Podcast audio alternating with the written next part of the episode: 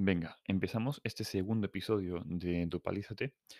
Y en este episodio me quería enfocar a hablar sobre la comunidad y cómo le puedes sacar partido a la comunidad de Drupal.org. Pero hubo una persona que me dijo, antes que esto, casi mejor, eh, explícame qué perfiles de persona hacen falta para crear una web en Drupal. O si estoy intentando aprender cómo hacer webs en Drupal, ¿qué me puede ser más simple o por dónde puedo empezar? O si soy un cliente, ¿qué perfiles he de buscar? ¿Vale? Así que es lo que intenté responder hoy. Los perfiles más básicos o los que se usan más y, bueno, definirlos un poco y qué cosas hacen cada uno de ellos. Hay muchos tipos de perfil, ¿vale? O sea, depende del tipo de web que tengas. Por ejemplo, te puede hacer falta alguien de traducción. Pues te hace falta un perfil de persona que se llama traductor. Pero en este episodio me quiero enfocar a los tres típicos, que no solo es de Drupal, sino de otras tecnologías, que son el frontend, el backend y el de site building. Son los tres más conocidos, por decirlo de alguna forma, en este mundillo de hacer webs. Y están bastante diferenciados entre ellos. Dependiendo de tu perfil, te sea más simple hacer una cosa u otra, ¿vale? Y dependiendo del proyecto, hará falta más gente de un perfil o de otro.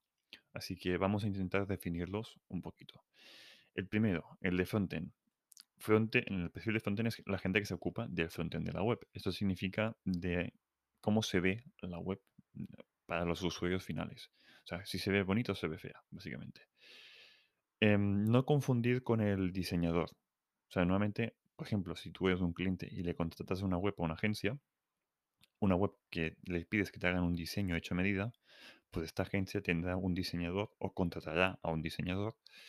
Se harán varias versiones del diseño, se te enseñarán a ti como cliente, días la que más te gusta, y esta es la que se le va a pasar al de frontend y va a hacer que la web se vea igual que el diseño que te han enseñado. O sea, básicamente el diseñador hace un diseño, digamos, en una imagen o en un PDF o en un Photoshop, depende de qué software use, y el de frontend copia eso y hace que el código de la web se vea idéntico que el diseño que se ha hecho.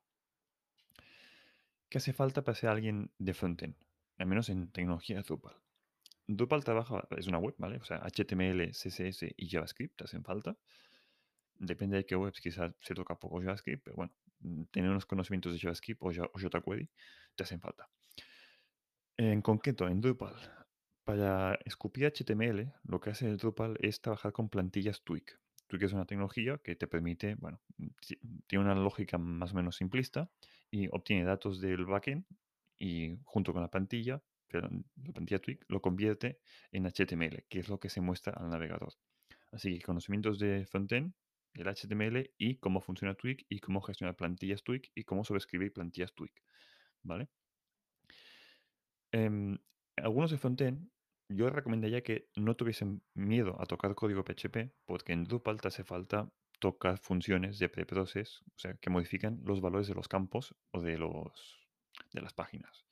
Por ejemplo, si queremos sobreescribir cómo se muestra el título o cómo se muestra un campo de fecha o cómo se muestra un campo numérico y le queremos añadir algo detrás o delante, esto se acostumbra a hacer o en las plantillas o en un preprocess, que básicamente es preprocesa el valor para modificar y tu código hace lo que quiere y le cambia el valor o le añade algo o le quita algo. Esto como frontend. Aparte, mi recomendación es mm, no toquéis CSS a pelo. Usa tecnologías como SAS, por ejemplo, que te permiten compilar el CSS y realmente mm, está muy bien. Así que si tú eres una agencia que busca a alguien de frontend, aunque no sé por qué te cuento esto, pues supongo que ya tienes conocimientos básicos, pero busca a alguien que sepa un poco de SAS, que sobre todo sepa de Twig y que sepa cómo subescribir o cómo funcionan las plantillas de Drupal. Porque que sepa Twig no significa que sepa cómo funciona Drupal por debajo. Si tú eres un cliente, o sea, una persona que quiere una web y es de buscar una agencia o un freelance, ten claro si quieres que te hagan un tema visual hecho a medida, a, base de un diseño que has contratado, que te, te hayan hecho ellos o que hayas contratado tú a un, a un tercero, si te hace falta un diseño hecho a medida, te hace falta alguien, uno o vaya gente de frontend. Si lo que quieres tú es, no, instalo un tema que más o menos se vea decente, un bootstrap pelado y no quiero ninguna modificación, pues seguramente no te hace falta nadie de frontend o te hace falta una persona con conocimientos muy básicos, ¿vale? En la mayoría de proyectos en los que he estado yo, mm, normalmente es una persona o varias y son intensivos en frontend. O sea, son diseños hechos a medida. Porque como ya dije en el episodio anterior, Drupal está enfocado a hacer webs a medida, ¿vale? Vale, pues el primer perfil es frontend, que creo que ha quedado más o menos claro. Si no, me escribes por Twitter o desde mi web, menetray.com, y me, me dices, mira, esto no me ha quedado claro, o esta tecnología hace falta o no, y yo te contesto en otro episodio. Siguiente perfil, el de backend. El de backend es el que hace cosas en la web que no son visibles para el usuario final. Digamos que en Drupal se puede simplificar en toca código PHP de, del backend del Drupal, de forma muy simplista. Esto significa que, por ejemplo, mm, cuando queremos hacer formularios hechos a medida, queremos que se hagan módulos hechos a medida, o sea, tocando código me refiero siempre, cuando queremos mm, parchear módulos, modificar módulos existentes, extender módulos existentes, todo esto te hace falta alguien de backend. Em, en la mayoría de proyectos no hace falta alguien de backend, no te hace falta muy puntualmente alguien de backend. Drupal es hiper flexible, muy flexible, te permite a base de configuraciones hacer muchas cosas y ahora lo vemos en el siguiente perfil, que es el de site building. Pero si tienes a alguien que sabe muy bien cómo configurar y dónde están los límites de lo que te permite hacer Drupal solo con configuraciones, en muchos casos alguien de backend realmente no te hace falta, al menos no en la mayoría del proyecto. En alguna cosa puntual te puede hacer falta, pero no siempre. O con unos conocimientos, digamos, más o menos básicos en backend, pero no alguien muy bueno en backend.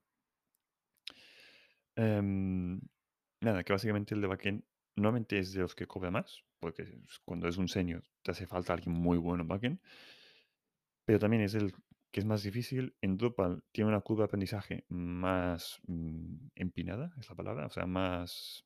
Sí, creo que se, se me está en catalán creo que es, es incorrecto. Bueno, la que es más difícil que en otras tecnologías, ¿vale? La gente normalmente empieza más por frontend que no por backend. O te encuentras más fácilmente gente que sepa de frontend, o sea, CSS, JavaScript y estos temas, que no alguien bueno en backend. Y sobre todo bueno en backend en Drupal. Porque que sepa solo PHP o solo MySQL no significa que siga las buenas prácticas que se usan en Drupal. O que, no, o que conozca las APIs, por ejemplo, el, la API de formularios que usa Drupal. Si buscas a alguien bueno en backend, que sea específicamente que sepa de Drupal, no alguien bueno en PHP. Porque me he encontrado desastres de gente muy buena, supongo que sea buena en PHP, pero que en Drupal la ha liado pardísima. ¿Vale? Vale, y el siguiente perfil, el último de ustedes, es el de site building. O que en otras tecnologías creo que en web se le llama implementador. Yo le llamo el de site building, el que hace el site building de la web. Básicamente es el que hace las configuraciones de la web digamos que se puede simplificar mucho y decir que hay como dos niveles. El que el junior que está aprendiendo, que sabe lo justo de las cuatro configuraciones, y el senior que te puede montar la arquitectura de toda la web o la estructura de toda la web. ¿Por qué los diferencio tanto? Porque el junior, si tú le dices de yo quiero una página con estos cuatro campos, pues vale, te va a quedar un nodo con estos cuatro campos. ¿vale? Eh, lo del nodo seguramente te va a sonar raro. Ya lo expliqué en otro episodio que son nodos, entidades y todo esto. digamos que el de set building sabe configurar, sabe instalar y configurar un Drupal. Y más o menos se busca la vida para configurar módulos que se han instalado.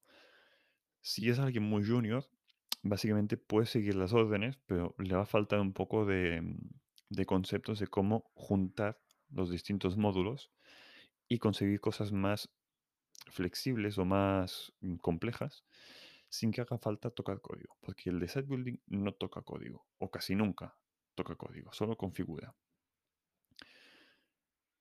El tema es, cuando tienes a alguien muy bueno en site building, yo creo que site building es la persona eh, más importante de un equipo de, de tema Drupal, porque cuando un cliente pasa unos requisitos de yo quiero una web que me haga esto, que tenga unos usuarios que tengan un perfil que permitan hacer X cosa en la web, o que mm, quiero una funcionalidad que cada X tiempo mm, se conecte con una API y haga no sé qué. Alguien muy bueno en site building, con mucha experiencia, te dirá, pues mira, esto que, el requisito A que me pides mm, se puede hacer con este módulo o este otro, pero tiene la desventaja de que con este módulo mm, esto que me pides mm, no se adapta bien bien, pero quizá para tu caso de uso sirve. te vas a ahorrar de que en vez de estarte una semana o dos con un equipo de backend programándolo a medida, en una mañana se configura esto y más o menos te sirve cómo funciona. ¿Se adapta a lo que quieres? ¿Sí o no? No, pues hace falta un equipo de backend. Sí, pues tiramos por aquí y ahorramos costes. Creo que con el ejemplo queda más o menos claro. O sea, el de site building, alguien bueno te va a ver los requisitos del proyecto, te va a decir qué cosas salen caras, qué cosas se pueden hacer solo con configuración, qué cosas te hace falta alguien de frontend o de backend para arreglarlas. Y al final es intentar pivotar un poco algunos requisitos para adaptarlos y reducir costes del proyecto. Por eso digo que alguien muy bueno en site building es la persona más importante en tu equipo. Básicamente porque te va a ahorrar costes y tiempo. Y en muchos casos, más que los costes, lo que interesa es el tiempo, porque el tiempo al final repercute en parte de los costes. Y poco cosa más. Básicamente, de forma muy simplista, hay estos tres perfiles: frontend, backend y site building. ¿Por cuál empezar si lo que quieres tú es empezar a toquetear Drupal? Yo te diría que el de site building en formato junior. O sea, buscas tutoriales en YouTube, por ejemplo, o en blogs de cómo hacer este tipo de página o cómo funciona este módulo. Y poco a poco vas cogiendo experiencia en site building. Si después de site building ves que también quieres que la web se vea más o menos atractiva, empieza a coger conceptos de frontend, ¿vale? Lo de site building es muy concreto de Drupal. O sea, has de buscar site building específico de Drupal y específico de la versión con la que trabajas tú. No es lo mismo un site building. Se parece en algunos conceptos, pero no es 100% idéntico un site building de Drupal 7 con uno de Drupal 9. ¿Vale? Lo digo también para que quede claro. O sea, si busca a alguien que sepa de site building de la versión, a poder ser de la última versión de Drupal, que actualmente es la Drupal 9. Eh, todo lo que me estoy yendo por ramas. Em, busca a alguien de site building de la misma versión. Si te hace falta alguien un poco de que la web sea atractiva, empieza a buscarte mm, conceptos de frontend.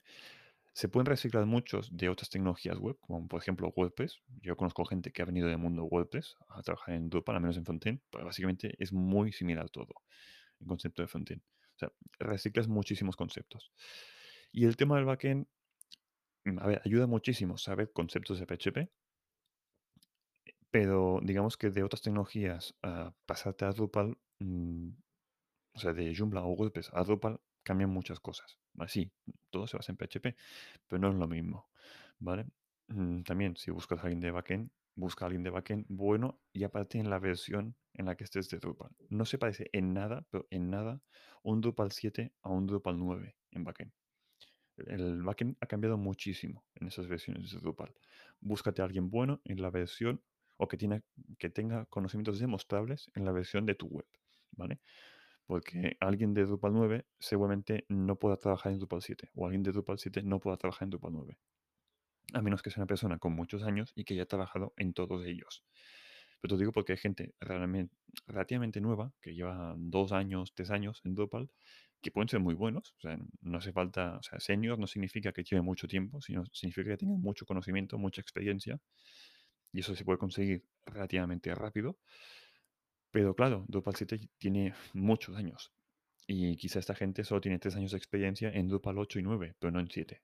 Así que quizás, mm, aunque también te recomiendo que vayas pensando en actualizar tu web de Drupal 7 a Drupal 9, pero que tengas esto claro, de que has de buscar siempre alguien bueno en la versión de tu Drupal. Y después, ahí me dejaba un perfil, digamos, importante, que es un resumen de los tres, que se llama el perfil de full stack, que aquí me incluyo yo, yo soy un full stack. Un perfil full stack significa alguien que pueda ser de los tres perfiles que he comentado, ¿vale? Puede ser de frontend, puede ser de site building y puede ser de backend. Básicamente es un perfil como comodín. Realmente mm, se cobra más que alguien de un perfil más concreto, ¿vale? También depende de la experiencia. Puede ser un full stack, digamos, más junior, que se, digamos, hace tareas más simples, o puede ser un full stack mucho más senior, que básicamente te puede hacer cualquier tarea, ya sea de frontend, ya sea de backend o ya sea de set building las agencias normalmente buscan a alguien de, mm, mm, de, full stack, básicamente porque son comodín. Si tienen un equipo y aparte del equipo que es de frontend y parte que es de backend, depende de la cantidad de tareas que tengas, pues alguien de full stack una semana estará más con los de frontend, una semana estará más con los de backend, y hace un poco de comodín y quita un poco de carga de trabajo a distintas partes del equipo. Si tú eres un cliente, o sea, una persona que quiere una web, y te es igual contratar a una agencia o un freelance, si buscas un freelance, seguramente has de buscar a alguien que sea lo más full stack posible, porque te van a salir problemas en el proyecto, ya sean de frontend o de backend o de building, y lo recomendable es que la persona te los pueda arreglar todos, y para eso te hace falta alguien de full stack, ¿vale? Y poca más. El siguiente episodio me quiero enfocar a lo que es la comunidad y cómo detectar si has de contratar a alguien, pues las cosillas que puedes ver en la comunidad y que te pueden ayudar a saber si esta persona es óptima para tu proyecto o no es recomendable para nada que la cojas para tu proyecto. Y nada más, que si te ha gustado este episodio y esta temática, dale 5 estrellas en Spotify y Apple Podcast y estate atento a los siguientes episodios de este podcast. Hasta la semana que viene.